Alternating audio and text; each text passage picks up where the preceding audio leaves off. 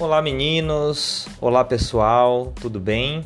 O nosso podcast de hoje é justamente sobre os defeitos de desenvolvimento da região bucal e maxilofacial. Um tema voltado à patologia oral para aqueles que estão cursando a disciplina comigo e que querem se aprofundar um pouquinho mais nessa temática. Hoje nós traremos alguns conceitos importantes sobre as fendas orofaciais, que são algumas das anormalidades mais frequentes entre a população humana, não é mesmo? Quem nunca ouviu falar de um paciente com lábio leporino? Quem nunca ouviu falar com um paciente que no popular se chama como goela de lobo, não é mesmo? São todos são todas terminologias populares para designar aqueles pacientes que sofreram com malformações ah, no seu processo de fusão dos processos nasais mediano, nasal lateral e os seus processos maxilares, que fazem, ah, a partir do momento de sua fusão, a constituição do palato, né? o palato que pode ser primário e aquele palato secundário.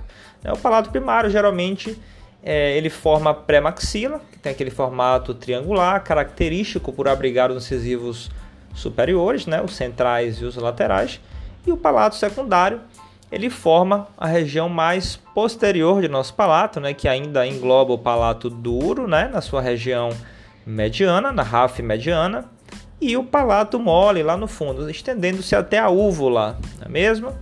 Então, aqueles pacientes que apresentam malformações congênitas e nascem com lábio leporino, né, com, com essa fenda labial, que pode ser concomitante a uma fenda palatina, entendam que existe essa diferença, né? Aqueles pacientes que nascem com a fenda labial, somente o lábio é fendido, não é? Então, existe ali uma ausência do processo de fusão dos processos nasais frontais e laterais é, que dão origem ali ao nosso lábio superior constituído. Geralmente isso ocorre durante a sexta e sétima semanas ah, do desenvolvimento intrauterino do, do embrião, tá certo? Enquanto que aqueles pacientes que apresentam o palato fendido, né, eles têm a fenda palatina, não é mesmo? Onde esse palato, ele é, é, existe uma comunicação bucosinusal grande, né? E esse paciente pequenininho, esse bebê pode ter uma série de intercorrências respiratórias, alimentares, disfágicas, uh, por conta dessa comunicação congênita da cavidade nasal com a cavidade bucal. Para isso, existe uma série de tratamentos empregados, mas o manejo ele é primordialmente cirúrgico. Então será necessário aí o envolvimento de uma equipe multidisciplinar, com toda certeza, envolvendo diversos profissionais, desde o pediatra, que pode fazer o diagnóstico ali, o obstetra, né? No momento do nascimento, uh, posteriormente um otorrinolaringologista, um cirurgião plástico, não podemos esquecer do cirurgião bucomaxilofacial, que ele é o principal profissional a fazer a cirurgia do lábio leporino ainda nos primeiros meses de vida do recém-nascido, não é? E se houver um impacto funcional no processo de deglutição muito grande, né? Claro que o fonoaudiólogo estará envolvido. Uh, e atuará em conjunto para um planejamento adequado da cirurgia, que envolverá enxertos ósseos, envolverá enxertos uh, de tecido mole, para reconstituir aquele palato e aquele lábio leporino.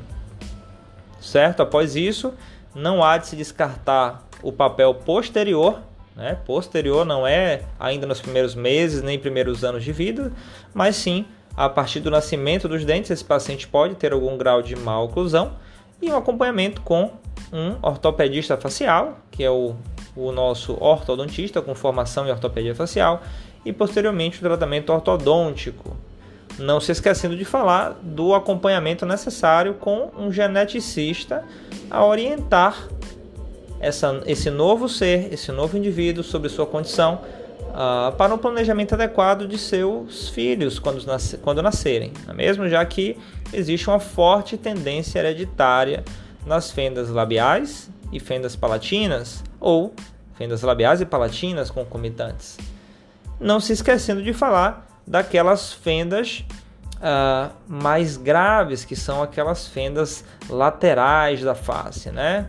Então essas fendas, essas fendas faciais laterais, elas são fendas gravíssimas, né? Ocasionadas pela deficiência de fusão dos processos maxilares e mandibulares. Dessa forma, esse paciente pode ter uma microstomia, ele pode ter uh, uma desproporção facial, né? e essa fenda ela pode se estender da asa lateral do nariz até o olho, né? prejudicando anatomicamente de forma significativa o indivíduo acometido.